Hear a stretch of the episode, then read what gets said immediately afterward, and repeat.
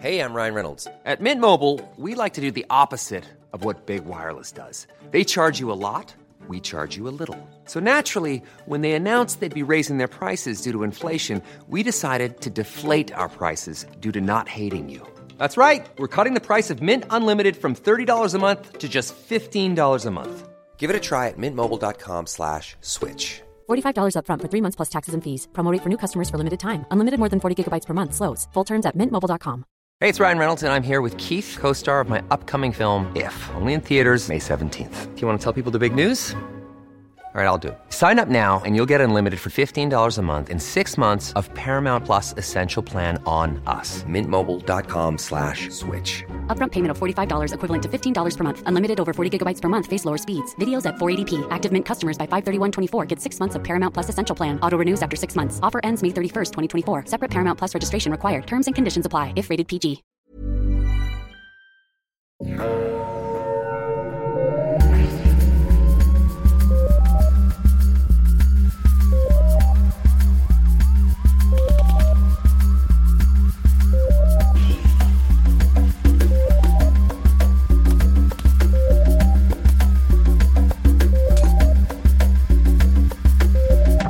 Bonjour tout le monde, bienvenue à Un peu de crime dans ton café, le podcast où on jase de crime en prenant un bon café. Je serai votre animatrice Audrey et je suis avec celle qu'ils ont brisé le moule après l'avoir créé, l'unique Catherine. Comment ça va Catherine? Oh, ben pour- pourquoi qu'ils ont brisé le moule après m'avoir créé? C'est bien triste. Est-ce que c'est les Raéliens qui sont responsables de ma naissance? Parce qu'ils m'avaient créé moi, puis là ils ont fait ça y est, on a créé les deux personnes les plus parfaites, on peut arrêter. Voilà, exactement. On peut arrêter, c'est c'est de même que ça se termine, euh, l'aventure de créer du monde parfait.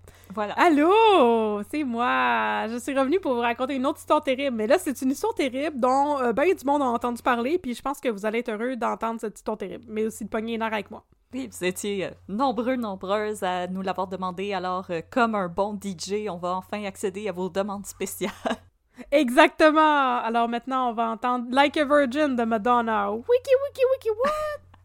Alors, euh, come on down sur le dance floor, tout le monde, mais avant, qu'est-ce qu'on met dans nos tasses?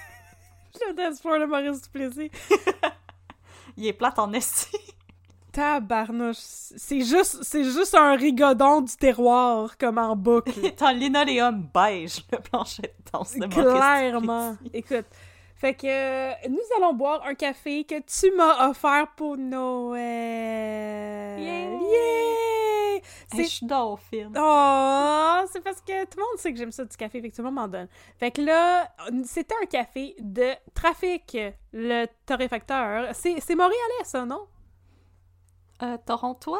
To- Ah, peut-être que c'est Torontois, oui, parce que ça dit livraison gratuite à Toronto. Euh, donc, c'est c'est un, un torréfacteur canadien, en tout cas. On les aime beaucoup. C'est un café qui s'appelle Vive le vent et sur lequel on retrouve les charmants personnages des Peanuts, Charlie Brown, puis Lucy, puis Linus, puis Snoopy, avec un beau sapin de Noël. C'est un café euh, avec des notes d'orange confite, de caramel au beurre et de gâteau aux fruits et au rhum et de cherry blossom qui sont toutes des choses que j'aime parce que moi je fais partie du faible pourcentage de gens qui apprécient le gâteau aux fruits. Voilà. Ah, t'es avec mon père. Vous faites des high-fives. Ben oui, c'est peut-être pour ça que, que j'ai apprécié ce café-là. Non, mais sérieusement, c'est un très bon café euh, qui était torréfié assez pâle, qui avait une bonne finale sucrée, avec pas beaucoup d'acidité, puis pas du tout d'amertume. C'était vraiment un excellent café. Moi, je l'ai trouvé bon à déguster euh, à tous les moments du jour et de la vie. Et euh, apparemment, ce serait un café qui serait bon aussi à déguster avec de l'alcool dedans. Oh, oh, oh, oh. Oh, oh, oh! Parce que ça dit que, c'est ça, sur le site web du traf- de Trafic, euh, Traffic Coffee, ça dit que il a un corps chocolaté rempli de fruits confits et une touche presque alcoolisée. Mm, fait que ça s'allierait bien aussi avec, euh, probablement, si on voulait mettre euh, du petit Baileys dans notre café. Ou du petit eggnog.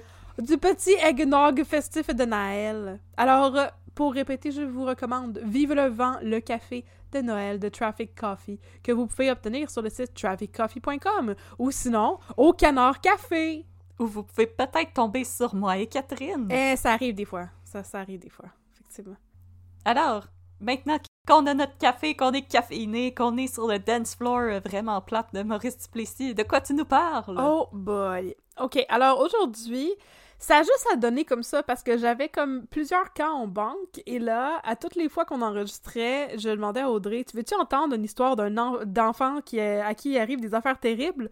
Puis elle me disait toujours ah non, ce serait mieux d'entendre l'autre affaire. Fait que finalement, ça donne que je fais deux cas de suite avec des enfants qui subissent des affaires terribles. Fait que je suis in a hell of my own making. Yes, uh, and so am I, parce que je suis influençable et que il y a beaucoup, vous êtes beaucoup à nous avoir écrit pour nous recommander de parler des orphelins de Duplessis. Et c'est de ça que je vais vous parler aujourd'hui. Et je vais aussi accessoirement vous parler du berceau des bobos, le magnifique téléroman avec Poupou, Old Timey Poupou, c'est parce que c'est lié avec les orphelins du Plessis, fait qu'on pourra en reparler à la fin, ça va faire une conclusion assez humoristique à cette histoire-là, qui n'est pas une histoire, somme toute, humoristique. C'est plutôt une histoire de pognage de nerfs contre Maurice Duplessis et l'Église catholique, qui sont deux choses contre lesquelles j'aime beaucoup pogner les nerfs. Alors, embarquez avec moi dans le train du pognage de nerfs, je vous en prie. On va parler des orphelins du Plessis. Come on, come on, do the pognage de nerfs. Oui, do the pognage de nerfs. Come on, come on. Alors, donc, je vais maintenant que j'ai fait une intro ad lib, je vais vous lire mon intro. Fait que ça va être super répétitif. Super. Bonjour, ici Catherine. Yeah! Aujourd'hui, je vais vous raconter une histoire terrible dont on parle peu de nos jours et qui va finalement vous faire comprendre pourquoi on bitch sur le compte de Maurice Duplessis depuis deux ans et quelques.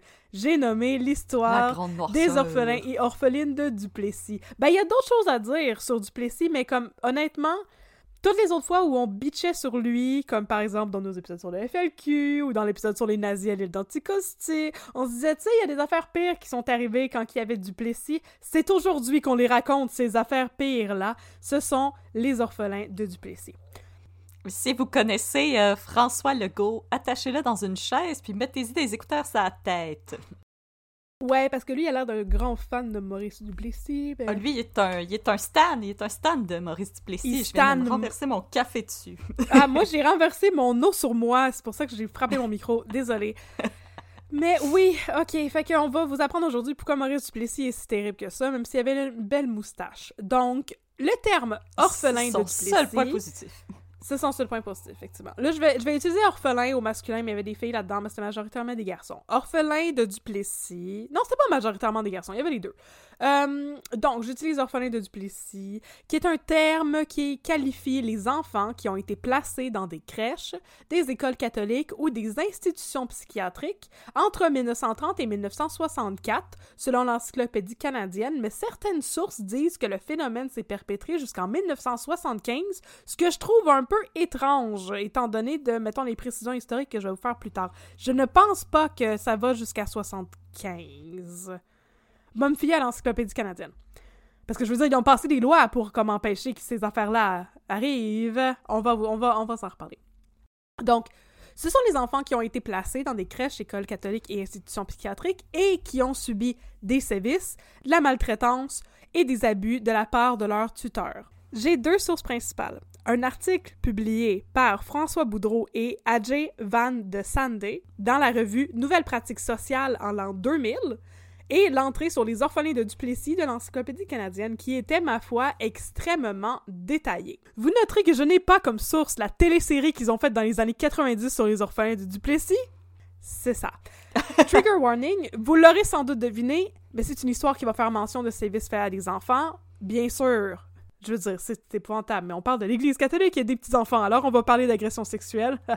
Surprise! Et on va parler de des all-around traitements vraiment douteux et nocifs sur des personnes qu'on présumait avoir des problèmes de santé mentale. Hey, ça va être du gros pognage de nerfs, notre affaire. Hey, on va avoir du fun aujourd'hui. Ça, va, ça va aussi inclure des mots pas mal offensants qui ont été utilisés pour faire référence à ces gens-là, puis je vais vous citer les journaux pour qu'on pogne les nerfs ensemble. Tout le monde ensemble! On pogne les nerfs! Tout le monde en même temps. C'est mon imitation de Louis Jean oh, c'est bon, hein? C'était magnifique, euh, j'ai reconnu tout de suite. J'étais comme, waouh, waouh! Louis Jean Cormier chez toi, tu me l'as même pas dit! Oh mon dieu!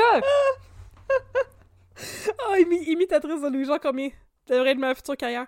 Euh, OK, malgré toutes ces affaires terribles, mon père va me demander quel est le crime et pourquoi parles-tu de cela? C'est bien épouvantable. Alors j'ai pensé que c'était important de le mentionner. C'est un cas que je voulais aborder parce que je pense qu'il est important de faire mémoire et qu'on n'oublie pas que c'est le genre de choses qui s'est jadis déroulé au Québec et qui continue d'avoir des répercussions sur la vie de nombreuses personnes aujourd'hui parce qu'il y a des orphelins et des orphelines de Duplessis qui sont encore vivants. Il y a des descendants des orphelins et orphelines de Duplessis aussi. C'est une affaire qui est très importante. Puis c'est une affaire qui a été comme c'est ça, je veux pas dire des vacheries sur le compte de la télésérie dans les années 90, mais moi le faire un peu sensationnaliser.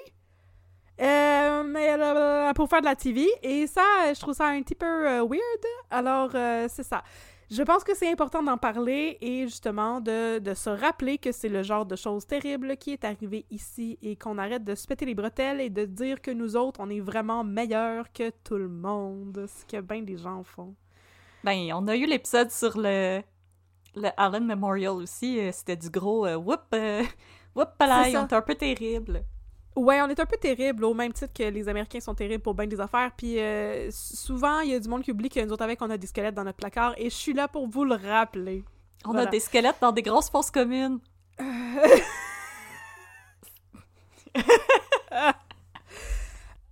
Mauvaise blague. Blague, Blague de politique, Écoute, quand j'ai euh. commencé à écrire ce cas, je ne savais pas sous quel angle je voulais aborder ça. Et je trouvais ça excessivement difficile de faire ma recherche parce que nous, ce qu'on fait à un peu de crime, on essaie souvent, la plupart du temps, de mettre l'accent sur les victimes. Puis j'ai eu la difficulté à trouver des témoignages. euh, parce que, tu sais, il y a des livres qui sont sortis, mais ils sont pas disponibles partout. Je vais vous en reparler. Puis il y a pas énormément de personnes non plus qui ont écrit des livres là-dessus, même s'il y avait environ 3000 enfants qui ont été impliqués là Orphelins et orphelines de Duplessis, c'est 3000 personnes. Mais c'est ça, il y a pas énormément de témoignages. Il y a des témoignages qui sont écrits qui étaient un petit peu étranges, puis que j'ai comme pas tenu à inclure euh, dans mes sources. C'est un peu compliqué, on va en reparler.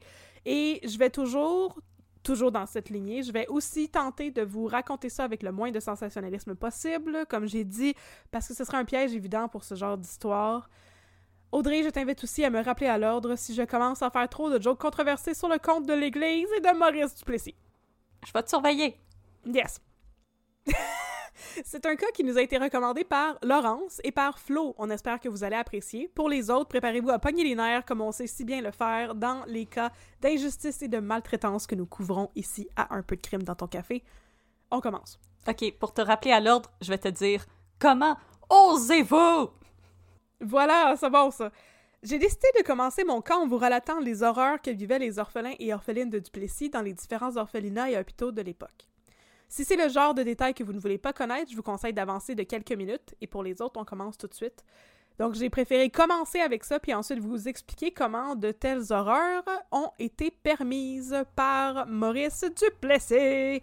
Alors, nous sommes dans les années 1940 et le Mont-Providence, aujourd'hui l'hôpital Rivière des, Prairies, est un, orph- un orphelinat, est un orphelinat bien connu à Montréal. Il s'agit d'un des établissements qu'on cite le plus souvent lorsqu'on parle des orphelins du Plessis.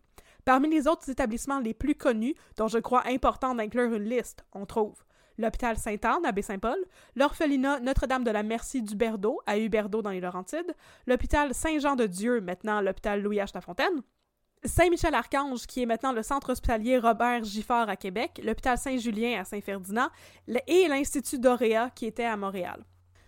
Il s'agit tous d'établissements gérés par le clergé où se retrouve, malgré eux, une panoplie d'enfants qui ont été abandonnés par leurs parents. Pourquoi abandonnés? Les raisons sont multiples. Dans plusieurs des cas, il s'agit d'enfants issus d'une fille-mère. Donc d'enfants qui sont nés hors des liens sacrés du mariage. Et dans ce temps-là, l'Église catholique était pas très chill à l'idée que des gens aient des enfants sans être mariés.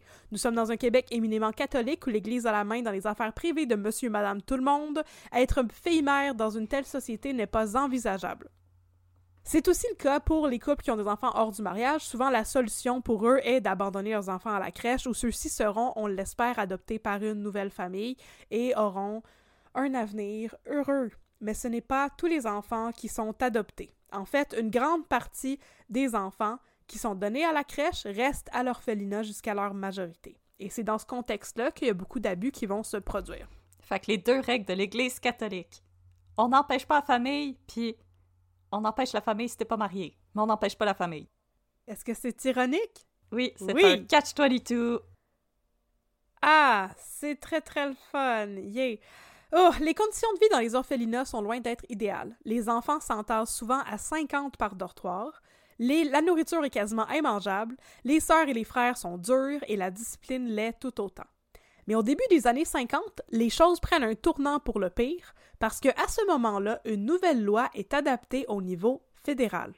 Désormais, et je cite l'Encyclopédie canadienne, le gouvernement fédéral subventionne à 70 sous par jour chaque enfant vivant dans un orphelinat, comparé à 2,25 pour chaque enfant interné en raison d'un diagnostic de maladie mentale dans un asile psychiatrique.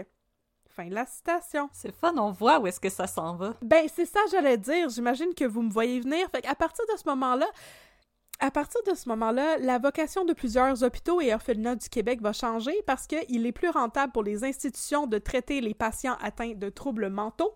Ces institutions vont se consacrer uniquement à cela. Un seul hic, il y a beaucoup d'enfants dans ces orphelinats qui ne sont pas du tout atteints de problématiques de maladie, de santé mentale. Qu'à cela ne tienne, il existe une solution toute simple et toute terrible pour résoudre ce problème. Je vous cite un article de la presse.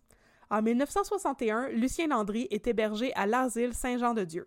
Il a 20 ans, le crâne rasé et porte une jaquette d'hôpital. Dans son dossier, le diagnostic, tombé six ans plus tôt, est très lourd. Enfant illégitime, placement impossible, arriération mentale, QI 75. Le docteur Bernard Piché, psychiatre, signe le document. Sauf que le docteur Piché n'est pas psychiatre et que Lucien Landry ne l'a jamais vu. Fin de la citation. Et euh, 75, tu peux pas parler, là. Non, effectivement. Donc, la solution terrible à laquelle je faisais référence, c'est qu'on va faire faire, signé par des médecins, des faux papiers de diagnostic de santé mentale pour avoir une justification pour obtenir plus d'argent de la part du gouvernement fédéral. Ça va à l'encontre du travail des médecins? Effectivement. Lucien Landry, malheureusement, est loin d'être le seul à qui ce genre d'injustice est arrivé. Toujours pour citer la presse, Lucien Landry fait partie des 690 enfants du Mont-Providence qui sont devenus d'un trait de plume des, et je cite, arriérés mentaux, fin de la citation, afin que le gouvernement de Maurice Duplessis puisse recevoir des subventions du fédéral destinées aux malades mentaux. C'est pas assez épouvantable, ça? T'es t'es en train de pogner l'air déjà? J'ai même pas de mots, je suis juste comme pourquoi il y a des stands de Maurice Duplessis, là? je vais finir mon, mon paragraphe, puis je vais t'expliquer, je vais faire une parenthèse sur le berceau des anges. Ils seront 690 au Mont-Providence seulement, et au total, on parle d'environ 3000 enfants, bien que la quantité d'enfants touchés par cette injustice change selon les sources. Ces enfants, vous l'aurez compris, ce sont les orphelins de Duplessis.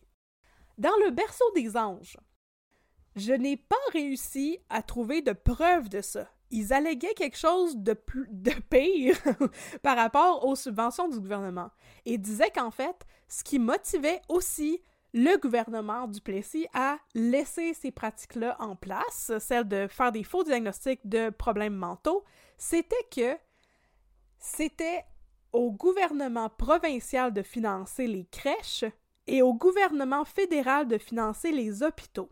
Donc, non seulement il allait recevoir plus de subventions du niveau fédéral, mais ça changeait de portefeuille la responsabilité fiscale de ces établissements-là et ça faisait que le gouvernement québécois pouvait sauver bien de la scène parce que dorénavant, tout le financement des églises catholiques qui étaient devenues des hôpitaux psychiatriques pour les petits-enfants, il allait recevoir juste du financement fédéral. Il disait ça dans le berceau des anges. Je ne sais pas si c'est vrai. En faisant de la fraude, puis en se crissant de la sécurité de ses enfants, on a plein d'argent. Mon nom est Maurice Duplessis et je suis là pour vous dire De manger de la marde. Ouais, non, c'est ça. Fait qu'il disait ça dans le berceau des anges, je sais pas quoi faire de ça, mais en tout cas, l'affaire des, des subventions fédérales, ça, c'est prouvé, là. C'est- un projet de loi qui a été adopté. Mais il- le fédéral était pas comme. me semble qu'il y a beaucoup de personnes qui ont des problèmes de santé mentale au Québec euh, et qui Je, n'ont je sais pas. la majorité. Ça, c'est une maudite bonne question. Il y a beaucoup d'enfants tweet au Québec, me semble. Je. je- c'est une maudite bonne question et j'ai jamais vu dans mes recherches que le gouvernement fédéral aurait fait enquête sous n'importe quelle forme là, sur ces affaires-là. Il était comme, ben oui, ben oui, Saint-Jean-de-Dieu, c'est devenu un hôpital psychiatrique, parfait, on va, tu sais, ship euh, 2,25 par personne qui est là-bas, puis euh, il a pas l'air de poser plus de questions que ça, là. Tous vos patients étaient des, des personnes avec des problèmes de santé mentale. Make sense, pas de trouble, un chèque. Euh, ok. On n'est pas 52 États des États-Unis, là, il y a pas autant de provinces au Canada, me semble, ça paraît, là, comme, ah oui, Vancouver, ils en ont 10. Euh, la Saskatchewan, ils en ont 22. Québec, 3800. Tigidou, Lai Lai, pas de trouble. Ça me dépasse. Euh, oui, moi aussi. Mais t'as t'as pas fini d'être dépassé par cette histoire-là. Je suis rendue à la page 3 de 11. oh, wow! Je vais remettre mes pantalons. Keep your Keep your pants, pants on. on, Audrey. Alors, dans les hôpitaux et orphelinats, les faux diagnostics, au cas où vous vous disiez, mais là, on va leur donner le bénéfice du doute, là, peut-être qu'ils pensaient qu'ils étaient vraiment des malades mentaux. C'est ça, je sais que c'est pas un terme qui est, qui, qui est approprié du tout, là, là, on se remet dans l'époque. Donc, pour venir péter votre ballon, dans les hôpitaux et orphelinats, les faux diagnostics étaient rédigés en pleine connaissance de cause. Je vous cite un livre qui s'appelle L'univers des enfants en difficulté. Officiellement, le responsable des admissions du Mont-Providence est le surintendant médical de Saint-Jean-de-Dieu, mais en pratique, les enfants sont admis à la suite de diverses pressions politiques auprès des religieuses ou sur la recommandation de la mère supérieure pour des motifs très variés. Une enquête dirigée par Oh, la mère la supérieure. mère supérieure. Je continue la citation, c'est très long. Là, j'ai pensé, c'est ça, vous mettre beaucoup de citations là-dedans parce que je veux vraiment comme étoffer ce qu'on dit puis qu'on se fasse pas poursuivre par le fantôme de Maurice Duplessis, mais aussi pour vous prouver que comme c'est- pas moi là qui est en train d'inventer des atrocités, c'est vrai. Donc, suite de la citation, une enquête dirigée par l'abbé Albini Giroir conclut que malgré l'entente de 1954, suivant laquelle aucun enfant éducable ne devrait être admis au Mont-Providence, a.k.a. si tu n'as pas des problèmes de santé mentale, tu ne devrais pas aller dans cette institution-là, les admissions continuent de se faire sans beaucoup de discernement et des enfants éducables continuent d'être admis au Mont-Providence après 1954. Ça venait d'un ouvrage par Marie-Paul Malouin qui s'appelle L'univers des enfants en difficulté. Ce qu'on veut dire par là, c'est que pour que l'Église et Duplessis puissent continuer à s'en mettre plein les poches, des enfants sans problèmes mentaux continuent d'être admis au Mont-Providence avec, après que l'endroit ait changé de vocation, donc soit passé d'un simple orphelinat à un institut psychiatrique. Ceux-ci, par la force des choses, seront traités comme des personnes souffrant de maladies mentales. En 2022, on est au fait des abus qui se sont déroulés et qui continuent de se dérouler dans les établissements gérés par l'Église catholique. Pour cette raison, je pense que vous pouvez tous présager les abus dont je vais vous parler maintenant. En plus de se voir donner des faux diagnostics de déficience intellectuelle et de maladies mentales, les orphelins et orphelines de Duplessis vont subir des abus physiques, psychologiques et sexuels en grand nombre.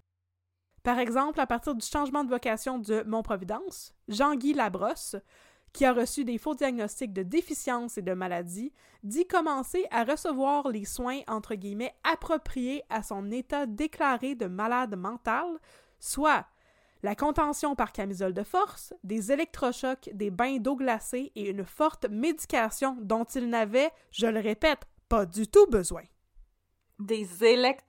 Des électrochocs. Des, Des électrochocs. c'est même pas recommandé pour les gens qui ont des problèmes graves. C'est vraiment quand on est à bout de solution, là. Ouais. Un, Ah. un autre témoignage parle de violences physiques vécues dans un orphelinat de Chicoutimi, l'orphelinat de l'Immaculée Conception. Je vous cite le témoignage d'une jeune fille. J'ai vu une... Là, c'est ça, trigger warning, ça c'est pas mal épouvantable. là. On ferme ses oreilles tout de suite pour ceux qui... Ah. Ok, je vais essayer. Ok, bye. Ok, bye. J'ai vu une religieuse lancer un bébé sur la mur. J'ai été battue à, de multiples reprises. J'ai été mise dans une chambre à part où j'étais battue par un prêtre ou un vicaire qui travaillait à l'orphelinat. C'était un témoignage dans un article de Radio-Canada. J'ai beaucoup plus de sources que ce que je vous annonçais au début, en fait. Euh, certains orphelins et orphelines de Duplessis ont aussi subi des abus sexuels aux mains des membres du clergé, hommes et femmes. D'autres orphelins et orphelines, comme Bruno Roy, ont dû faire des travaux forcés sur des fermes, par exemple, dans des conditions pitoyables rappelant l'esclavage, pour citer la presse. Pour conclure notre, tableau pas du tout reluisant des abus, certains orphelins ont même déclaré que quelques-uns de leurs confrères et consoeurs ont servi de cobayes humains à des expériences médicales et que dans l'éventualité de la mort d'un enfant, il est arrivé que des cadavres soient vendus à des universités pour qu'ils puissent être étudiés par des étudiants en médecine, ce qui était permis par la loi, par une loi qui a été adoptée par l'Assemblée législative en 1942. Ah ben, tant qu'à y être, hein? Tant qu'à être terrible, on va l'être, hein? Mais là, je C'est m'excuse. Oui, je m'excuse, là. C'est une affaire de frauder le gouvernement fédéral pour avoir des subventions, mais je veux dire, il devait bien s'en rendre compte à un moment donné que les enfants avaient pas de problème de santé mentale ou comme de déficience quelconque, là. Il devait bien s'en rendre compte, les gens qui les faisaient, tu sais, qui les mettaient dans les camisoles de force. Ils devaient bien le voir, voyons donc! Les gens qui travaillaient là, là, comme on t'envoie un enfant qui est capable de parler, puis on dit comment non, non, un quotient intellectuel en bas de 50, hey, en bas de 50, t'es un légume. Les gens qui ont donné ces traitements-là sont aussi coupables que, Ouais. que les Ben, gouvernements puis l'Église. La, religieuse qui a lancé un bébé sur un mur, là. En tout cas, ça, euh, ça me brise le cœur, cette affaire-là. Après ça, là, je vous avertis, là, spoiler, arrêtez les histoires d'enfants pour un bout, là. Ouais. Profitez- Profitez-en, c'est la dernière fois. Mais comme j'ai dit, c'est ça, je me force à passer à travers parce que je trouve que c'est important de témoigner de ça, là. Surtout pour le monde qui se met la tête dans le sable, un petit peu comme François Legault. Ben, surtout qu'on n'a rien appris parce que le Allen Memorial, c'est après. Non!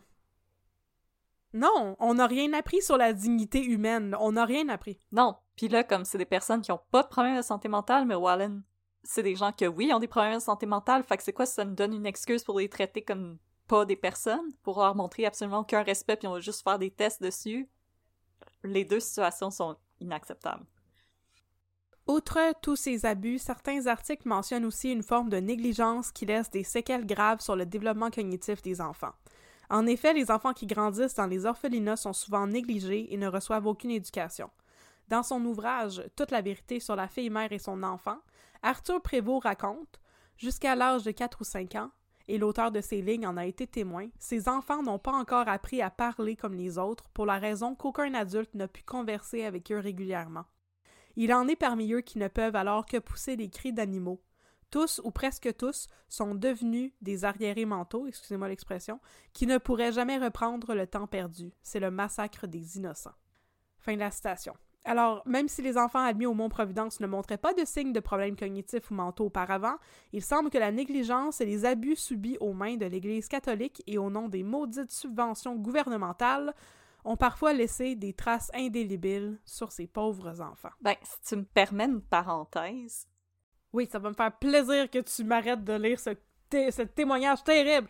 dans la télésérie Hannibal avec euh, Mads Mikkelsen, à un moment donné, il va euh, visiter un asile, puis euh, il y a des femmes dans l'asile, puis il parle avec une voix aiguë. Puis là, le docteur dit Ah, pourquoi. Le policier dit Ah, pourquoi y a- les femmes parlent comme ça, maudit qui m'énerve. Puis le docteur dit que ils ont été tellement traumatisés par l'internement qu'ils ont régressé à un stade infantile. Fait qu'elles parlent comme ça parce que dans leur tête, elles sont redevenues des enfants tellement ils ont été maltraités euh, dans les asiles puis l'orphelinat. Fait qu'ils ont régressé à Oh. l'état d'en- d'enfant. Fait que c'est pour ça que des fois, quand on voit des, des films euh, d'époque euh, où il y a des scènes d'asile, qu'il y a des femmes qui parlent avec des voix aiguës, c'est vraiment quelque chose qui arrivait. Les femmes étaient tellement traumatisées qu'elles retournaient à un état d'enfance, puis où c'est carrément du euh, de l'arrêt de développement, comme elles sont toujours restées euh, à l'âge où elles avaient quand elles ont été internées. Je trouve ça d'une terrible, d'une tristesse épouvantable. Oui. Ouf. Bref. Pour citer un article qui est paru sur le site Urbex Playground. Je ne sais pas trop qu'est-ce que c'est. Est-ce que tu sais c'est quoi, oui? Tu fais oui de la tête? Non, ok. On parle d'un, on parle d'une énorme escroquerie où l'Église catholique ne s'est pas contentée d'arnaquer le gouvernement, mais ces derniers en ont aussi profité au passage pour violer, battre et martyriser ces milliers de garçons et de filles qui étaient sous leur responsabilité. Bon, c'est la fin des histoires d'abus et des témoignages. À partir de maintenant, on va juste pogner les nerfs. Et distribution de chocolat chaud pour tout le monde qui a réussi à traverser ça. Oh, hey, je suis désolée, mais tu sais, c'est parce que quand j'ai écrit mon texte, mon Dieu, excusez, je je veux pas pleurer. Quand j'ai écrit mon texte, je me disais, je peux pas je peux pas raconter ça sans entrer dans les détails. Je veux pas trop entrer dans les détails. On a déjà parlé de ça en ondes. Je sais pas si on en a parlé en ondes. En tout cas, on en a parlé entre nous, Audrey. Mais tu sais, il y, a tout l'aspect voyeurisme. C'est comme, je veux pas que ça devienne justement de l'exhibitionnisme de souffrance, là, notre, notre podcast, mais en même temps, je me dis, tu sais, il faut, faut que le monde comprenne à quel point c'était épouvantable comme condition de vie pour ces enfants-là, puis à quel point ils ont été maltraités par des gens qui étaient responsables de leur bien-être. Tu sais, ils étaient sous la tutelle de l'État. Non, ils ont abusé de leur position d'autorité. Puis l'État, l'État, pour faire de l'argent, a crissé au vidange leur bien-être. Leur humanité, carrément. C'est au dépend de leur humanité, de leur dignité. C'est leur humanité. Puis je trouve que je, n'étais pas capable d'envisager de vous raconter cette histoire-là sans vous donner quelques exemples des choses, des souffrances qu'ont vécu ces gens-là. Parce que je trouve que c'est pas assez fort de juste dire ce que je viens de vous dire, que l'État se sacrait d'eux autres. C'est l'État se sacrait d'eux autres au point où est-ce que ils étaient torturés, c'était des zéros sur des chèques et rien de plus. Oui. À ce stade de l'histoire, j'aimerais qu'on se penche un peu plus sur le contexte social et économique de l'époque afin de comprendre comment de telles horreurs ont pu avoir lieu directement sous le nez des autorités. Et pour ça, il faut parler de Maurice Duplessis qui a donné son nom aux orphelins. Maurice Duplessis, notre best bro, est un notre best bro au même titre que Vincent Lacroix, est un politicien québécois qui a été à la tête du Québec à titre de premier ministre à deux reprises. D'abord de 36 à 39, puis de 44 jusqu'à son décès en 59. Pendant la guerre, on avait le, je pense qu'il est plus sympathique que Maurice Duplessis, en tout cas, Adélard Godbout, qui dirigeait le Québec. Apparemment, les gens, euh, comme à la fin d'un spectacle de musique, ils étaient comme « Ah, encore! Ah, encore! » Ah, encore! Maurice Duplessis. Euh, Maurice Duplessis, son règne sur le Québec est surnommé la Grande Noirceur parce que c'est une époque où il faisait bien noir. C'était la nuit tout le temps. Ah! Parce que c'est lui qui a électrifié les campagnes! L'électricité dans nos campagnes. campagnes. On entendait l'hymne de Maurice Duplessis. Alors, c'est ça, il faut bien euh, rendre l'épisode un peu plus léger quand on a la chance. Hein. Non, mais sérieusement, c'est nommé de manière très péjorative la grande noirceur, là. C'est pas positif pantoute au cas où vous pensiez que c'était vraiment euh, heavy trash metal puis que c'était bien Non, non, la grande noirceur, c'était terrible. Parce que je sais pas comment tu peux entendre ça puis dire, ah, ça sonne vraiment cool. Ah! Non, non, non, c'est pas, c'est pas noir comme ton âme, comme que nous autres, les millennials, on dit toujours en joke. C'est pas ça. On appelait ça la grande noirceur parce que c'est une époque où les penseurs constataient que le Québec était énormément en retard sur l'Amérique du Nord au plan social. Yeah! Québec! Québec! Québec! Québec! À l'époque, dans le reste du Canada, on assistait à des changements sociaux importants. Le gouvernement fédéral prônait une forme d'interventionnisme politique, surtout dans le domaine de la santé, pour arriver à réconcilier les intérêts de la bourgeoisie et les intérêts des travailleurs, œuvrant dans le sens de ce qui s'appelait un État-providence, a.k.a. le socialisme. Donc, le gouvernement qui chapeaute euh, les institutions qui sont responsables de comme s'occuper du bien-être des gens, les hôpitaux, l'éducation. Ah, c'est le fun. Au Québec, par Illégal. Interdit. On, ne tripait pas pantoute sur le concept d'interventionnisme au bénéfice de la population. Au contraire, l'administration de Duplessis a essayé de ralentir les avancées à cet effet qui avaient été faites par Adélard Godbout pendant son mandat pour adopter une politique opposée celle du libéralisme économique et de la charité privée. Non, je veux pas un gouvernement. Moi, je veux que les politiciens viennent cogner chez nous et qu'ils me donnent un coup de pied dans à tous les jours. C'est ça.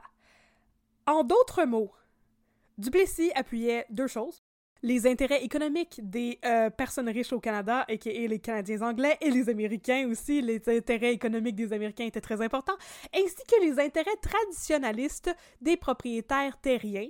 Dans ces derniers, on peut inclure le fait de laisser à l'Église catholique le droit d'occuper une place prépondérante dans la vie de tout le monde, comme je l'ai déjà mentionné, et Surtout de laisser l'Église gérer les établissements de soins comme bon leur semble, sans intervention aucune du gouvernement, qui se déleste par le fait même de la responsabilité de gérer ces établissements-là et de les financer. Et c'est ça la portion charité chrétienne. C'est le festival des mauvaises idées. Au lieu que le gouvernement s'occupe d'ouvrir des écoles puis de les gérer, on va charrier ça dans la cour de l'Église, comme ça l'Église va financer et construire avec ses propres moyens des, des écoles.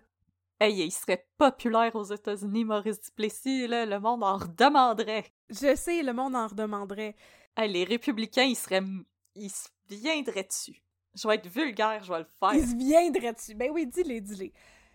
Alors, euh, c'est ça. Le problème avec ça, justement, c'est que ça faisait que les gens euh, n'étaient au Québec n'étaient pas éduqués et vivaient comme dans une petite bulle où c'est qu'on était pogné dans le terroir, comme si on était en 1800 quelque et où les avancées sociales étaient complètement reléguées au second plan et n'était pas capable vraiment de percer, de voir le jour. Alors, pendant que Maurice Duplessis dirigeait le Québec avec sa poigne de fer, même pas dans un gant de velours, l'Église occupait une place prépondérante dans la société et c'est elle qui était responsable de la gestion de plein de bagosses. Les orphelinats, les écoles, les crèches, les hôpitaux psychiatriques et bien sûr les églises. Clergé, conservationnisme, non-intervention, c'est ce cocktail qui a permis les abus qu'ont subis les orphelins de Duplessis et c'est de là que proviennent cette appellation. Quel cocktail de marde! C'est intéressant, n'est-ce pas? Je me suis quand même forcée pour, euh, pour mon écriture, même si c'est épouvantable. Je pense que c'est pour ça qu'il faut se forcer, tu sais. Alors, éventuellement, heureusement, ciboire, le public a été mis au courant des pratiques épouvantables qui se tramaient dans les orphelinats et hôpitaux psychiatriques du Québec. Pourtant, malheureusement, ciboire, ça a pris énormément de temps. On parle du début des années 1960 alors que ces pratiques avaient lieu depuis le milieu des années 30, parce qu'il existait dans les endroits comme le Mont-Providence un omerta certain concernant les sévices et abus commis au sein de leurs murs. Et puis bien sûr, tout ça est rendu pire à partir du moment où, dans les années 50, le gouvernement fédéral décide de subventionner les, euh, les hôpitaux psychiatriques, comme je vous ai dit. Ça, ça a juste accéléré le processus de comme de, de, de, stigmatisation, puis de, tous les abus qui ont été euh, commis sur ces, sur ces pauvres enfants-là, qui n'avaient rien fait de mal, bien entendu, et surtout qui n'étaient pas malades pantoute. Bon. Pour citer une religieuse, la sœur Lise Plot, qui fait référence aux orphelins, leur vie changeait complètement parce qu'ils étaient comme internés. Alors, il y avait beaucoup de restrictions. Toutes les sorties qu'on faisait, les sorties éducatives, étaient finies. C'était fini, il n'y avait plus rien. C'était triste, dans le fond, de savoir ça. C'était quelque chose qu'on n'acceptait pas. On n'acceptait pas ça, mais comme on nous avait dit aucun commentaire, c'était le silence et on ne pouvait pas parler. Elle, euh, a confié ça à euh, Denise Bombardier dans une entrevue en 1999. Donc, les sœurs et les frères, sans doute aussi, dans les autres établissements où il y avait des hommes, étaient euh, tenus à un certain silence, même si tout le monde était au courant à l'interne de ce qui se passait. Et donc, ça, il y avait du monde qui perpétrait tous ces abus-là en pleine connaissance de cause, et il y avait du monde qui était catastrophé par ça et qui ne pouvait pas dénoncer ces affaires-là. Parce que je veux dire, à un moment donné, ok, on va le dire, mais on va pas le dire, là, euh, l'Église, là, là, c'est comme une secte à qui tu peux aller pour dénoncer ça si c'est cautionné par le monde qui sont tes supérieurs hiérarchiques? Ben, c'est cautionné par l'État aussi. À qui tu veux à qui tu vas le dire? Ben c'est ça, je veux dire, si tu vas dire ça à la police, là, tu te fais tu te fais kick out de la place où tu travailles et tu vis, qui est probablement la seule place où tu as comme travaillé et vécu de genre tout ton âge adulte, là, tu rentres dans les noviciats quand t'es vraiment jeune, tu connais rien d'autre, t'as sûrement plus vraiment de contact avec ta famille, tu sais, juste une lettre une fois de temps en temps. Qu'est-ce que tu vas faire? Pour dénoncer ça, pour arrêter ça. Tu peux pas aller voir ton député, il travaille pour Maurice Duplessis qui a cotisé ça. Qu'est-ce que tu veux, faire? C'est ça. C'est un, c'est un cercle, tu reviens toujours au départ de il y a aucune solution. Tu sais, je pensais que c'était important de mentionner ça aussi parce que il y a des gens absolument horribles dans les rangs de l'Église qui ont fait subir des abus terribles à des enfants, mais il y avait aussi des gens qui étaient coincés là-dedans, qui étaient impuissants puis qui savaient pas comment faire que ça s'arrête. Parce que justement, c'était trop gros, là. C'était une grosse, grosse, grosse machine, cette histoire-là. Non, il était dans un engrenage. OK, pourtant, au début des années 60, il y a une double poussée qui a permis au sort des orphelins de Duplessis d'être exposés publiquement et à l'omerta d'être brisés. Tout d'abord, tout d'abord, en 1961, Jean-Charles Paget a publié un ouvrage intitulé Les fous crient au secours, qui exposait la situation des patients dans les asiles. Ryan Reynolds here from Mint Mobile. With the price of just about everything going up during inflation, we thought we'd bring our prices down. So to help us, we brought in a reverse auctioneer, which is apparently a thing. Mint Mobile unlimited premium wireless. Ready to get 30, 30, bit to get 30, bit to get 20, 20, 20, bit to get 20, 20, bit to get 15, 15, 15, 15 just 15 bucks a month. So, Give it a try at mintmobile.com slash switch. $45 upfront for three months plus taxes and fees. Promo rate for new customers for limited time. Unlimited more than 40 gigabytes per month. Slows. Full terms at mintmobile.com. Jean-Charles Paget était un homme de 28 ans qui souffrait d'alcoolisme et qui avait été interné à Saint-Jean-de-Dieu pendant plusieurs mois. À sa sortie de l'hôpital, il a décidé d'écrire ses mémoires pour dénoncer ce qu'il avait vécu à l'asile. Médication abusive, camisole de force, travaux forcés, entre autres. Son livre contenait aussi une postface du docteur Camille Lorrain, doyen de la faculté de médecine de l'Université de Montréal, qui faisait un plaidoyer pour la modernisation et surtout la laïcisation du système de santé. Méchante bonne idée, Monsieur Lorrain. Ah, ça pourrait être bien de, d'enlever ça d'entre les mains des, des, euh, des personnes du clergé qui, de toute manière, n'ont pas de formation en médecine. Aucune idée de ce qu'ils font là.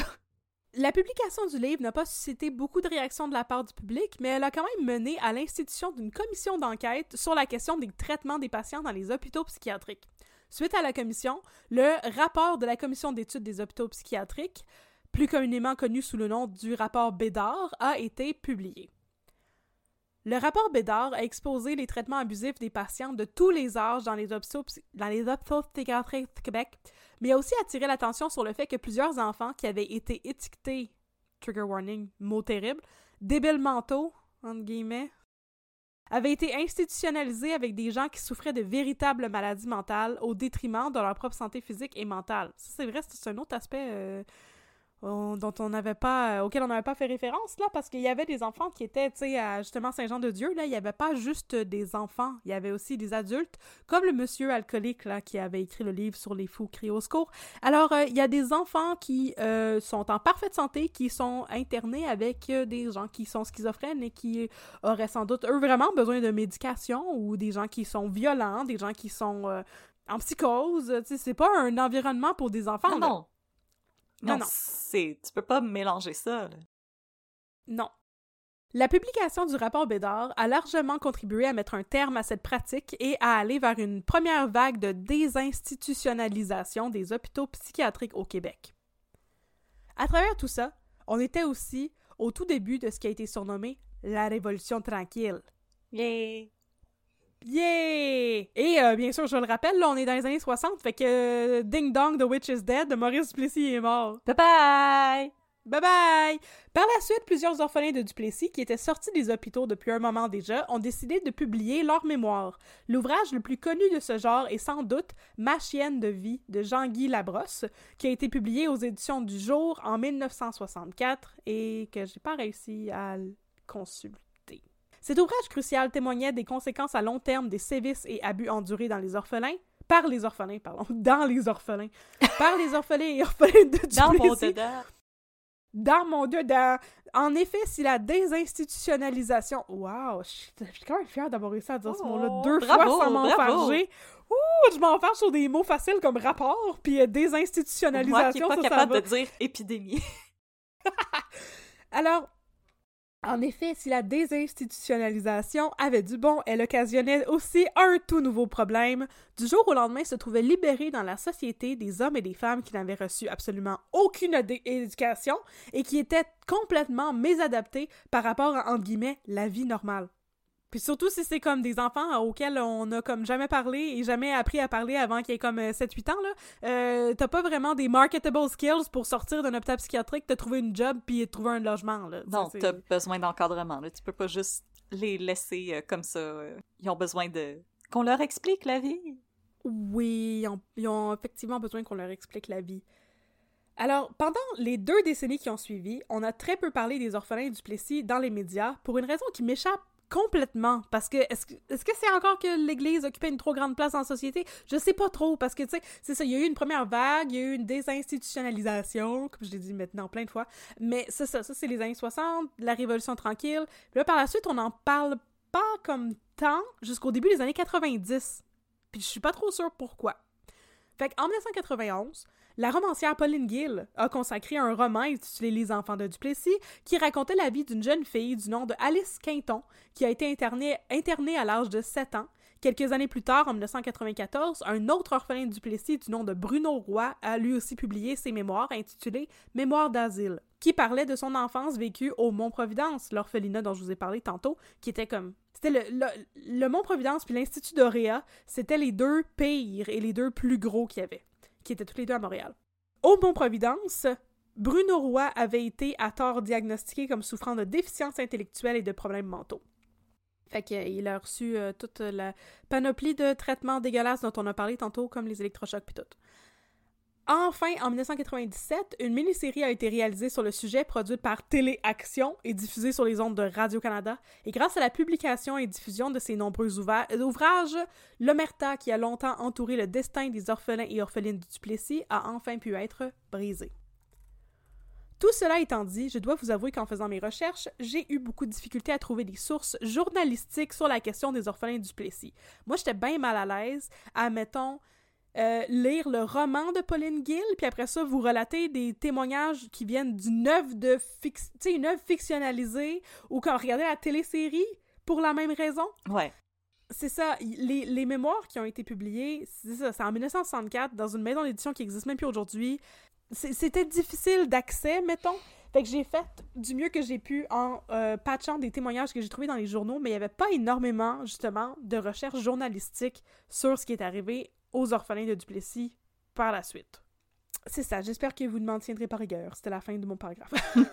voilà.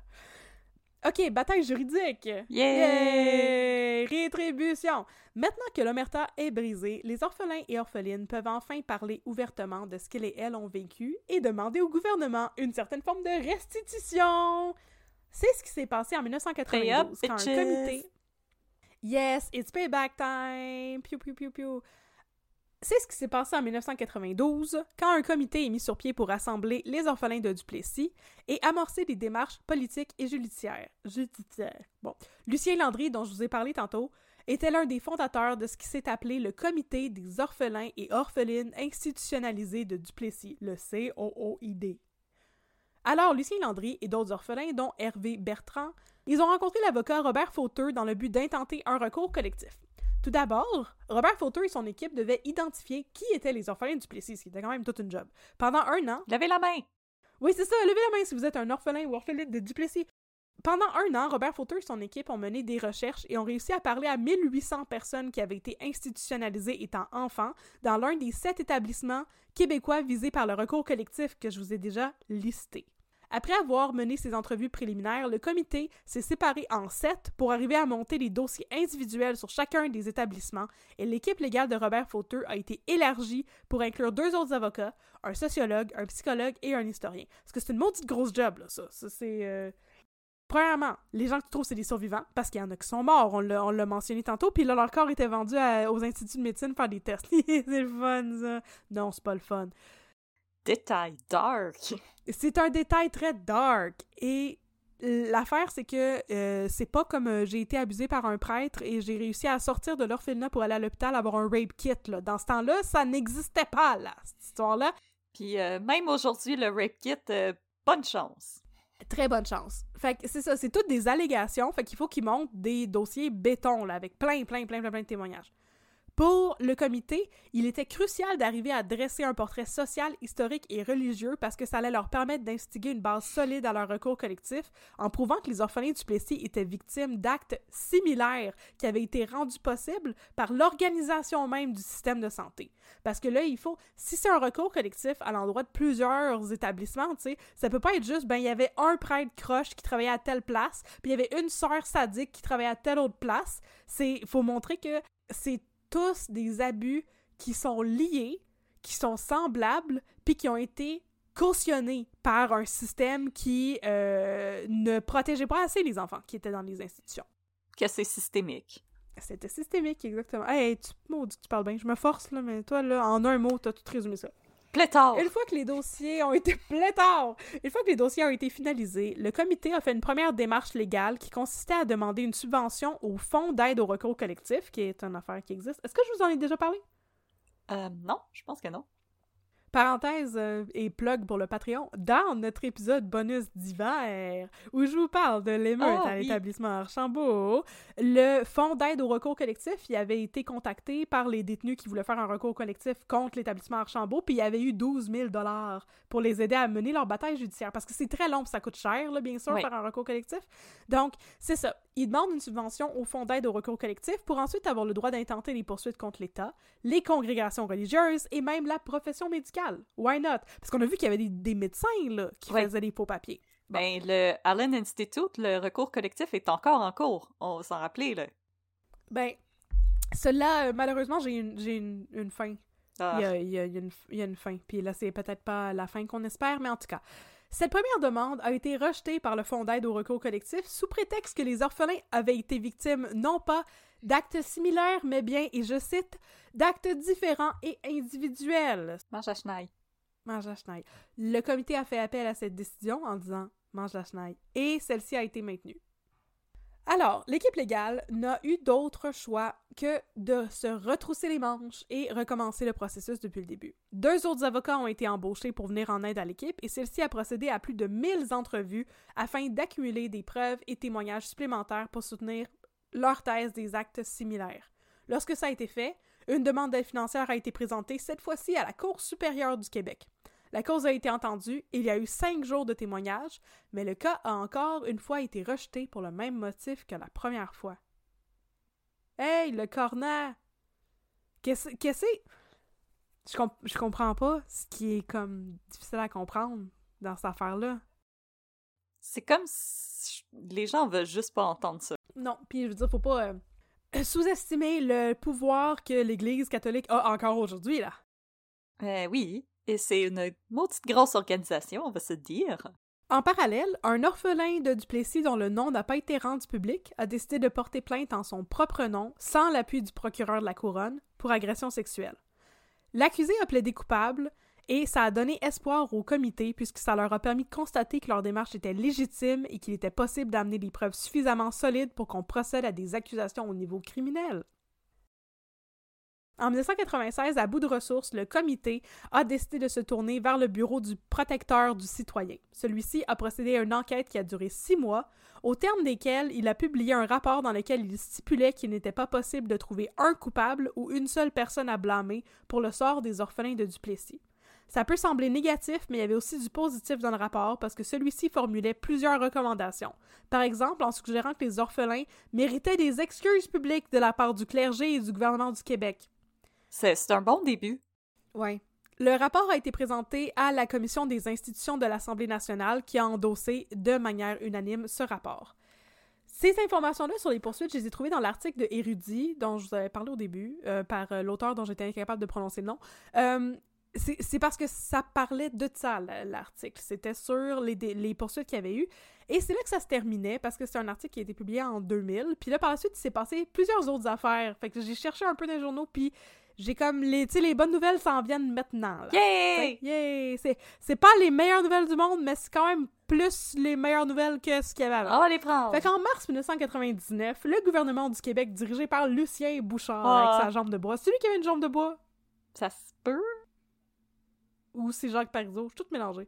En tout cas, le gouvernement du Québec, dirigé par Lucien Bouchard avec peut-être une jambe de bois, offre des excuses publiques aux orphelins de Duplessis pour la première fois. Une subvention de, sro- de 300 000 est octroyée au comité des orphelins et orphelines euh, institutionnalisés sous Duplessis, là, le COOID. Un fonds monétaire de 3 millions est aussi créé pour servir à aider et à dédommager les victimes. Par contre, les évêques du Québec refusent toujours de présenter publiquement des excuses aux orphelins ou même de leur verser une compensation financière. Mange la chenille! Ouf! OK. Deux ans précédemment, la ministre fédérale de la Justice, Anne McLellan, a donné à la Commission du droit du Canada le mandat d'évaluer les mesures de restitution possibles pour dédommager les orphelins et orphelines de Duplessis. Après plusieurs années d'évaluation et de discussion, le COOID a finalement accepté l'offre d'indemnisation que leur faisait le gouvernement. Dans le cadre de cette offre, chaque orphelin se voyait offrir une somme de 10 000 en plus de 1 000 par année passée dans une institution jusqu'à concurrence de 25 000 par personne. Ce qui est très peu! C'est pas beaucoup. À mon avis! Sais-tu comment j'aurais calculé ça, moi, là, là? Vas-y, je t'écoute. Moi, j'aurais parti avec le montant, là, la maudite subvention fédérale, là, qui recevait du 2,25 par jour, là. Et c'est ça, 2,25 par jour pour toutes les années qu'ils ont passé là-bas. Je sais pas combien que ça donnerait avec le Inflation Calculator. Veux-tu, veux-tu guesser ça donne combien? Oh my god, ça doit être dans les millions. 500 000. C'est, c'est pas dans les millions. Euh, ouais, c'est, ça donne 175 000 ce qui est beaucoup mieux que 25 000 Ouais, je sais comme 25 000, c'est un bac à l'université. Ben là, tu sais, oh, c'est, Tu peux même pas t'acheter une maison avec ça. Non, c'est ça. Fait que c'est, ouais, 14 000 en 1950, ce qui donne 175 000 aujourd'hui. Regarde ça, j'aurais trouvé que c'était une meilleure euh, mesure de restitution, là. Je sais pas ce que t'en penses. En échange de l'acceptation de cette offre, je sais pas si tu avais envie de pogner les nerfs, mais euh, ça va se passer maintenant, les orphelins doivent renoncer à entamer des poursuites judiciaires à l'égard du gouvernement ou du clergé par rapport aux abus qu'ils ont vécus. Fait que prenez 25 000 puis farmez votre gueule. Et triste. Laissez-nous tranquilles. Hey! Environ 1100 orphelins ont pu bénéficier de cette restitution monétaire, se séparant des compensations qui totalisaient 26 millions de dollars. C'est ça. Mais là, le gouvernement euh, aurait peut-être dû euh, payer beaucoup plus que ça. En tout cas, plusieurs années plus tard, en 2007, un nouveau programme a été mis sur pied pour dédommager 1270 orphelins supplémentaires et leur octroyer à chacun la somme de 15 000 Malgré cela, plusieurs orphelins n'ont jamais reçu de restitution pour leurs abus, pour les abus qu'ils ont vécus aux mains de l'Église catholique, que j'ai écrit l'Église catholique. Non. catholique. L'Église catholique. Ça la rend beaucoup plus sympathique. N'est-ce pas? aux mains de l'Église catholique, puisque le gouvernement n'a offert de compensation qu'à environ 2200 individus sur un total de 6500 demandes. Wow! C'est ça. Fait qu'on estimait à 3000 la quantité d'orphelins de Duplessis, mais là, dans tous ces mouvements-là, ben, il y a plusieurs autres personnes, il y a au moins le double. C'est ça, deux fois plus de gens qui sont sortis pour euh, témoigner du fait qu'ils avaient vécu des abus atroces. Certains des orphelins qui n'ont pas reçu de compensation ont déposé une demande de recours collectif contre huit communautés religieuses en 2018. Avec raison. Réclamant une restitution de 875 000 par personne. Malheureusement, la cause a été rejetée par la Cour supérieure du Québec. Tu m'en diras tant. Merci. La cause a été portée en appel et rejetée par la Cour d'appel en 2022, selon Radio-Canada. Les plaignants voulaient alors porter leur demande devant la Cour suprême du Canada. Et ce sont les dernières nouvelles qu'on en a eues. Pour terminer, je dois mentionner que parallèlement à cela, le SPUCUM, le service de police de la communauté urbaine de Montréal a décidé d'ouvrir une enquête sur les allégations de maltraitance et d'abus dans l'objectif d'éventuellement déposer des plaintes officielles et de nature criminelle. Ça, ça s'est passé, il me semble, au début des années 2000. J'ai pas noté la date, mais ça s'appelait encore Spucum, que ça doit être ça. Rapidement, l'enquête a été transférée à la Sûreté du Québec puisque les cas venaient des quatre coins de la province et au total, la police a enquêté sur 241 cas individuels d'abus et de maltraitance. Au final, la couronne a décidé de ne pas procéder à des poursuites pour plusieurs raisons. Par exemple, il a été prétexté que les orphelins de Duplessis n'étaient pas des témoins fiables puisque de nombreuses années s'étaient déroulées depuis les abus allégués. Et là, c'est sur cette note, somme toute douce amère, que je termine cet épisode consacré aux orphelins et orphelines de Duplessis. Oh, c'est vraiment déchirant de voir à quel point l'État est capable de juste complètement te retirer tes droits, ta dignité. Ouais. Ça se faisait tellement facilement, justement. Avec tellement pas de questions ou d'enquêtes faites par, au niveau fédéral, ben, là, je rien Il y a des gens qui ont essayé, comme la sœur dont tu as parlé, qui ont essayé d'aller à contre-courant. Ouais, mais sinon, pour moi, c'est un autre exemple de la banalité du mal. Le concept que Hannah Arendt a développé après la Deuxième Guerre mondiale, de dire euh, on signe des papiers, puis euh, on se fout de la vie humaine qui est en arrière de ce papier-là. C'est juste l'État qui est... On décide de Ouais. faire de l'argent en vendant la dignité de ces gens-là, puis on se fout des conséquences, puis quand les conséquences nous reviennent en pleine face, on se cache, puis on fait semblant qu'il n'y ait rien arrivé. Ouais, ouais, ouais. Écoute, c'était pas mal épouvantable. Euh, pour finir, je peux faire plein de petits addendums. Tu veux-tu des... tu veux-tu les addendums? Oui! Allez, Premier addendum. Si vous faites des recherches sur les orphelins de Duplessis, il est possible que vous tombiez sur un site web que je dirais comme moyennement recommandable. Sur les orphelins de Duplessis, c'est un blog WordPress qui a été écrit par un orphelin de Duplessis. Et là, c'est ça, il y avait comme vraiment peu de sources et il y a beaucoup des citations que je vous ai nommées aujourd'hui que j'ai trouvées sur ce site-là.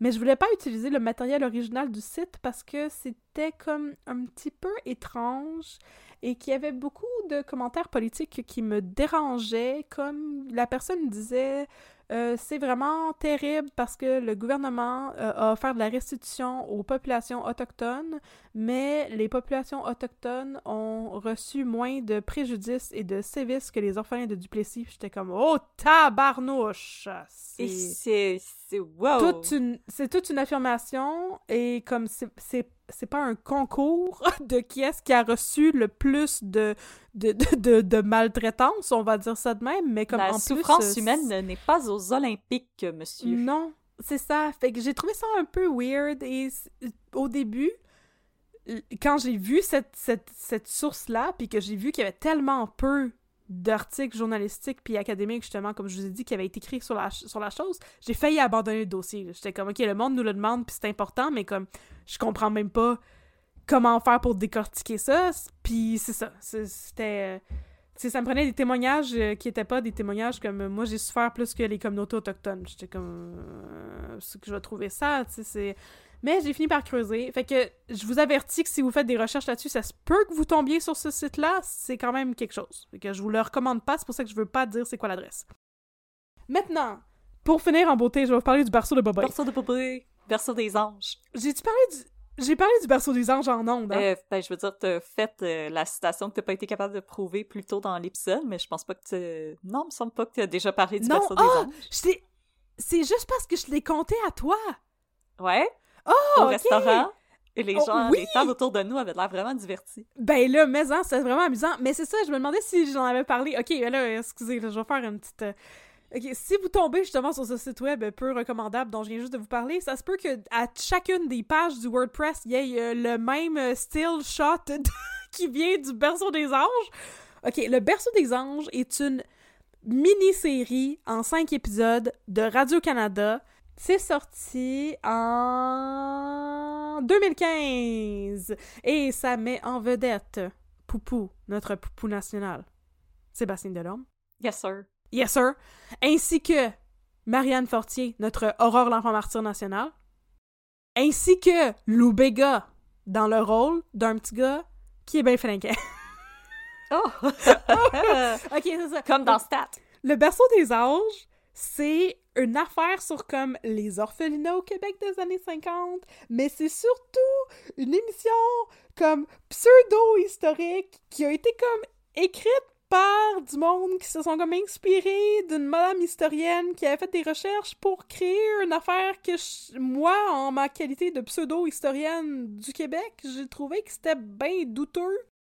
C'était euh, sur un... comme Poupou dit dans l'émission, un racket de trafic de boboy. C'était ça. C'était sur un. Oui, Ah. l'histoire c'était que il y avait apparemment un marché noir de vente de bébés par l'entremise de comme des orphelinats privés qui étaient pas euh, cautionnés par euh, l'État ni rien là, euh, qui vendaient des bébés. Puis là, rapidement, ça a viré. ça a pris un... Ça a été vraiment parti en couille de super vite. En comme 20 minutes, on était tombé dans un méga gros antisémitisme. Il était comme, c'est les Juifs de New York qui viennent nous voler nos bobos. Puis là, là-dedans, il parlait un peu des orphelins du Plessis. Eh. Et boy. Fait que si c'est quelque chose qui vous intéresse, puis vous vous dites, hey, on pourrait peut-être écouter le verso des gens, parce qu'il paraît que ça parle un peu de orphelins Faites pas ça, ben comme faites ça, mais ça valait pas vraiment tant la peine. Puis je pense que comme on peut peut-être prendre ça avec un grain de sel aussi, les affaires qui sont dites, comme les allégations sur comme Maurice Duplessis, mais aussi le fait que genre c'est une enquête qui se passe dans un corps de police euh, qui n'est pas nommé, où il y a genre plein de femmes qui sont des sergents détectives, ce qui est comme pas une affaire qui existait en 1954. Hey, il y a trois personnages de policiers, puis il y en a deux que c'est des femmes. On était tellement à l'avance au Québec. Hey! Il y a une femme qui est une madame new-yorkaise qui vient de la police de New York. Excuse-moi, là, je... En tout cas, c'est juste parce que, justement, je m'intéresse trop à l'histoire, puis c'est comme le, la période historique au Québec que je connais, puis je suis comme... Moi, j'ai décroché bien vite. Et en plus, ça raconte un petit peu n'importe quoi sur le compte des orphelins de Duplessis puis des orphelins au Québec. Fait que comme peut-être peut-être aller comme pas regarder ça. Voilà, c'était... Regardez-le juste pour voir euh, Sébastien Delorme en costume historique. Oui, puis en, en, Marcel, là, il est toujours en camisole, là. Yes, sir. C'est ça. Fait que finalement, mes deux addendums, c'était deux affaires que je ne vous recommande pas. 0 sur 10, would not recommend. Pas ben. Voilà. sur ces mauvaises critiques écoute, euh. écoute! If I could give this minus one star, I would. Euh, mais non, c'est ça. Fait que voilà, merci beaucoup Audrey pour ton écoute et j'espère que ça a été quand même informatif et quand même intéressant. Même s'il euh, n'y avait pas beaucoup de jokes. Et euh, une prochaine fois, je vais faire un cas qui va être vraiment très drôle. J'espère que c'est ça. Écoute, je, suis comme étonnée que Charles Beauchamp n'ait pas encore fait un épisode là-dessus. Parce qu'il me semble qu'il y a beaucoup de détails dark. Ben, mais Charles Beauchamp n'a pas l'air de se préoccuper vraiment beaucoup de ce qui se passe au Québec. Non, ça, il a l'air d'être plus euh, dans le monde. Ouais, euh, c'est, c'est nous. C'est comme c'est notre créneau de creuser dans les bébêtes, les bébêtes du terroir. Écoute, ça va nous faire plaisir de pick up le slack de Charles Beauchamp. Ben, effectivement. Parce qu'effectivement, c'était plein de détails dark, cette affaire-là. Mais merci beaucoup, chers et ah. chers auditaristes, d'avoir été avec nous aujourd'hui. Les gens qui avait hâte qu'on parle des orphelins du Plessis. On espère que vous avez aimé ce qu'on avait à vous offrir aujourd'hui. Ouais, parce que je vais pas le réenregistrer, là. Si vous avez pas aimé ça, je vous avertis. je fais pas un... Je fais pas un, take-two Electric Boogaloo euh, avec des jokes, là. Ça, c'est... Euh, je serais pas capable. On a failli devoir le réenregistrer, puisque pour la petite anecdote oh d'aujourd'hui, il fait tellement frette que je n'ai plus d'internet chez moi présentement. Je fais un hotspot sur mon téléphone pour pouvoir parler à Catherine sur Google Meet. Pendant que Audrey, son internet avait flanché, moi j'attendais sur le Google Meet, je continuais à enregistrer, puis j'y ai chanté, j'ai passé à travers le répertoire des, des euh, chansons préférées, les comptines préférées de mon bébé. Fait que euh, c'est ça, il y a une belle version de Pirouette Cacahuète, puis Au clair de la lune, puis euh, Frère Jacques. Oh, je sais. J'ai hâte de faire le montage. La souris verte, surtout la souris verte, oh yes. Oh. Alors, Merci, chers et chers auditoristes, d'avoir été des nôtres. On espère que ça vous a plu. Si vous voulez avoir des, de nos nouvelles, on vous encourage à nous suivre sur les réseaux sociaux. On est sur Facebook, at un peu de crime, sur Instagram, at un peu de crime dans ton café. Si vous aimeriez nous recommander un café ou un cas, vous pouvez nous appeler. Euh, non, appelez-nous pas, Catherine. Catherine tenait son téléphone, ça m'a mêlé. Oh wow, j'essayais de prendre une photo de l'écran, j'avais pas vu que mon téléphone était vers moi. De mon épaule! Fait une Suzanne Clément! Nous envoyer un courriel sur euh, Gmail. Donc, nous sommes au un peu de crime at gmail.com. Vous pouvez aussi nous envoyer des messages privés. Si vous aimeriez vous gâter, allez sur le site Etsy pour euh, notre marchandise etsy.com barre oblique un peu de crime. Nous avons des, des tasses, des chandails, des tucs, euh, alouettes, Alouette, gentille alouette. Tu m'as reparti ces comptines, Alouette, je te plumerai. Alors, c'est de la marchandise. Qu'est-ce qu'elle a fait, l'alouette? Dans cette comptine-là. Pourquoi qu'on plume... On mange pas ça, des alouettes? Pourquoi c'est pas comme petit poulet, gentil petit poulet, je te plumerai? Mais pourquoi tu le plumes s'il est gentil? Laisse-le vivre! C'est vrai! Ben, c'est pour faire du chicken wing. Mais... Oh. Oh! Alors, rendez-vous sur Etsy si vous aimeriez mettre un peu de crime dans votre garde-robe. Etsy Etsy.com barre. Un peu de crime, marchandises désignées par moi. Marchandises produites au Canada. Et si vous aimeriez nous soutenir financièrement, vous pouvez le faire via notre plateforme Patreon, qui est une plateforme de patronage. Et là, Catherine, est-ce que tu veux donner les, euh, les tiers pour s'abonner?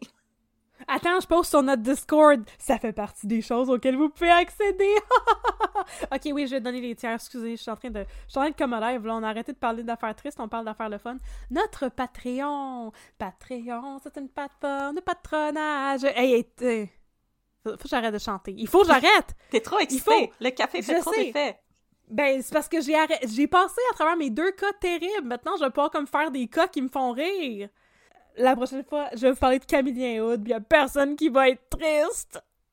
Sauf Camillien Hood, mais il, Parce je qu'il est allé en prison. C'est une plate. Ben, il doit être mort, il était mort. Il était maire en 1940, il doit être mort. En tout cas, fait que, bon, le premier tiers, on est revenu au Patreon. Encouragez-nous sur Patreon, pitchez-nous de l'argent par la tête et en contrepartie, recevez des affaires. Premier tiers, 3 dollars par mois, vous avez un shout-out en ondes. Ça s'appelle le petit espresso parce qu'on est concept ici, on parle de café, vous l'avez compris. Ensuite, pour 5 dollars par mois, vous avez un shout-out en ondes et accès à notre communauté Discord dans laquelle j'étais en train de poster le selfie de mon épaule que je viens juste de prendre en essayant de prendre une photo de mon écran pendant l'enregistrement. Ça va pas bien mon affaire. Pour 10 dollars par mois, vous avez le meilleur de tous les mondes, sérieusement. Vous avez un shout-out. Vous avez accès à nos épisodes une journée en avance. Fait que vous pouvez les spoiler à tout le monde. Vous avez accès à notre communauté Discord et aussi à du contenu bonus quatre fois par année. Et euh, on vous gâte avec nos épisodes bonus. Ce sont des épisodes de pleine longueur où on fait chacun un cas. Et là, l'épisode d'hiver, avant le montage, il durait deux heures et demie. On vous gâte avec des cas fascinants de crime au Québec. Et finalement, pour 15 par mois, vous avez accès à tout ça, plus un paquet de trois autocollants exclusifs designés par notre Audrey nationale, ainsi que 10% de rabais dans notre boutique en ligne dont Audrey vient de vous parler. Et sur Patreon, c'est vraiment le fun, parce que vous pouvez facilement passer d'un tiers à l'autre, vous pouvez facilement changer votre abonnement. S'il y a un mois où vous êtes plus serré, baissez votre abonnement, délitez votre abonnement, revenez le mois d'après. C'est une plateforme vraiment super facile à utiliser, très très user-friendly. Et nous, ben, ça nous donne un petit coup de pouce et ça nous encourage à continuer à produire de magnifiques euh, documentaires comme que j'ai fait aujourd'hui sur les orphelins du Plessis, mais là, je veux plus, veux plus jamais parler de ça. Si je peux ne plus jamais parler de ça du reste de ma vie, je vais être vraiment heureuse. Fin. Yes, Ça, c'est sir. bon, ça? C'est une bonne conclusion. Yay! C'est excellent, c'est parfait.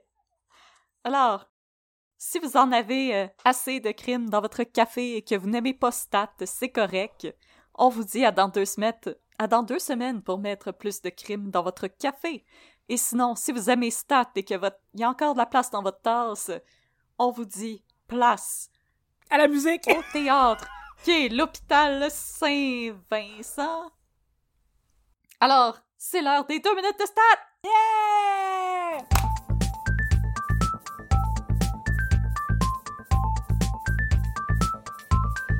Docteur Audrey, Docteur Catherine! Ah, ah, ah, oui!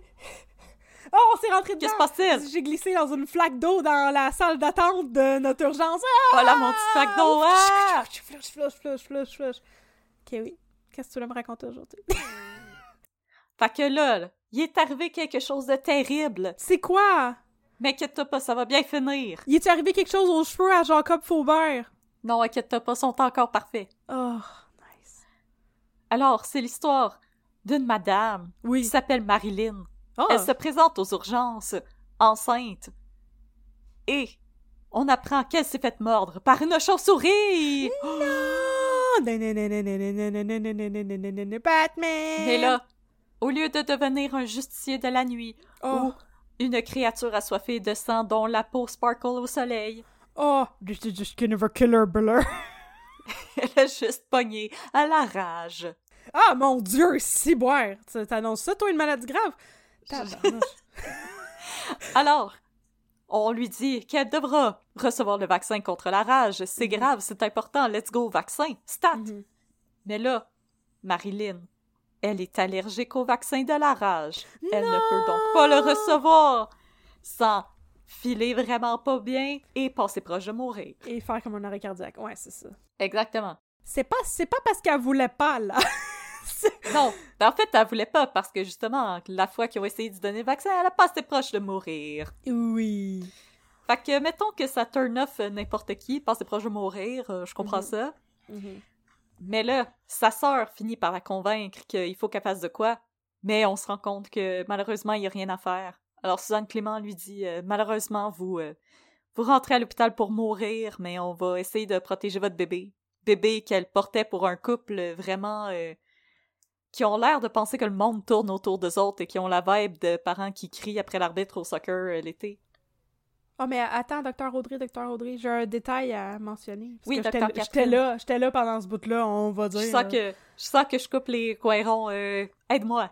Non, pas tout. C'est euh, parce que là, quand ils ont réalisé qu'elle était allergique au vaccin, là, les médecins ont dit Oh my god, on va juste comme faire quelque chose d'absolument euh, totalement incroyable et révolutionnaire. On va essayer d'y donner des mini, mini, mini doses de vaccins comme une après l'autre pendant très longtemps. Ça, les, les injections vont durer des heures et des heures et des heures.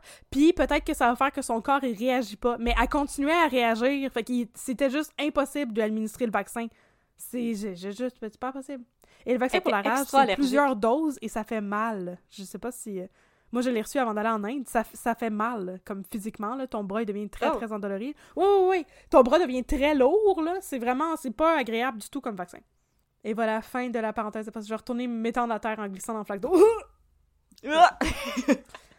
Ben là, le couple pour qui elle portait le bébé, euh, ils sont euh, vraiment pas l'air au courant que quelqu'un est en train de mettre euh, sa vie en danger pour eux et de se calisser de la santé des autres. Et ils étaient probablement parmi les personnages les moins sympathiques de toute stat. à peu près oui. Alors, on réussit à euh, mettre la dame dans un coma et la faire accoucher. Et euh, le couple peut avoir son bébé et sac son camp et se crisse éperdument de Marilyn qui va maintenant mourir euh, de la rage parce qu'il y a absolument rien à faire. Oui. Mais Suzanne Clément, elle refuse d'abandonner cette pauvre jeune femme qui a rien demandé. Oui. Et elle va aller sur Google et elle va voir qu'il y a un médecin qui a réussi à guérir un patient de la rage sans le vaccin. Et l'affaire que ce médecin a faite, c'est de le mettre dans un coma. Euh, il le mettait dans un coma pour voir si euh, son corps allait commencer à euh, développer des anticorps. puis protéger son cerveau. C'était... Oui, c'est ça, c'est ça, exactement. Il plonge Marilyn dans un coma artificiel afin de laisser la chance à son corps de se battre et de protéger son cerveau. On lui dit Écoutez, on va pas vous mentir, les chances que ça réussisse sont extrêmement minces, on voit au travers. Mhm. Alors on peut rien vous garantir, mais Marilyn de répliquer Ben écoutez, qu'est-ce que j'ai à perdre? Je meurs d'une manière ou de l'autre. Fait que si c'est ce qui me donne une chance, let's go. Fait que là, de la, la procédure s'appelle le protocole de Milwaukee. Fait que là, Le moi, j'imaginais, j'imaginais des gens arriver avec de la Milwaukee tablette puis faire chugger euh, dans un entonnoir. Yes! non, ce n'est pas ça. chug, chug, chug, Et là, Suzanne Clément de s'exclamer euh, protocole de Milwaukee stat, qui est une chose qui n'a jamais été dite dans l'histoire de l'humanité. Effecti- effectivement! Alors, Amène-moi de la Milwaukee tablette, stat! et là, finalement, Marilyn Boily, elle, survit à la rage. Oh! Elle peut se réveiller, rencontrer son bébé et retourner chez elle dans sa petite ferme euh, zéro déchet. Oui! Oh, c'est tellement beau! Fait qu'ils ont réussi le- le- l'impossible. Parce que c'est ça, comme que disait Geneviève Schmidt à un moment donné, c'est ça qui est beau avec la médecine. C'est même quand on pense que c'est impossible, des fois c'est possible. Ce que je trouve qu'il n'y a pas la chose qui est beau à propos de la médecine, mais en tout cas, Bon. c'est you do you, Geneviève Schmidt. You do you, Geneviève Schmidt. Mais là, ce miracle de la médecine moderne va cependant avoir un mauvais côté. Oh non, Mais comment ça- ça? Mais ça, docteur Catherine, on va s'en parler dans un autre deux minutes du docteur Fendant. Parfait. Je vais, je vais attendre allongé sur le sol dans la flaque d'eau qu'on vienne checker si ma colonne vertébrale est correcte puis me mettre un collier chirurgical, s'il vous plaît. Puis moi, je vais te plugger sur un bolus juste pour le fun. Ah, c'est ça. Sh- Shoot-moi un 50 cc de fentanyl dans les fesses. Yes, sir. Avec plaisir, mon chum. Stat! Stat!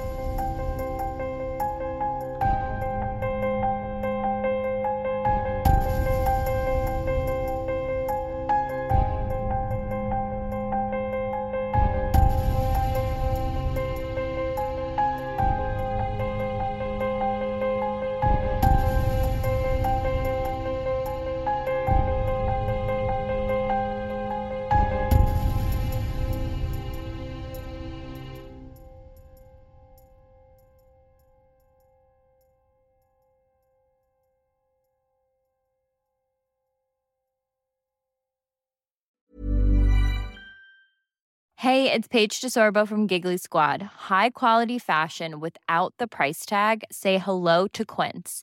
I'm snagging high-end essentials like cozy cashmere sweaters, sleek leather jackets, fine jewelry, and so much more. With Quince being 50 to 80% less than similar brands. And they partner with factories that prioritize safe, ethical, and responsible manufacturing. I love that. Luxury quality within reach. Go to quince.com slash style to get free shipping and 365 day returns on your next order. Quince.com slash style.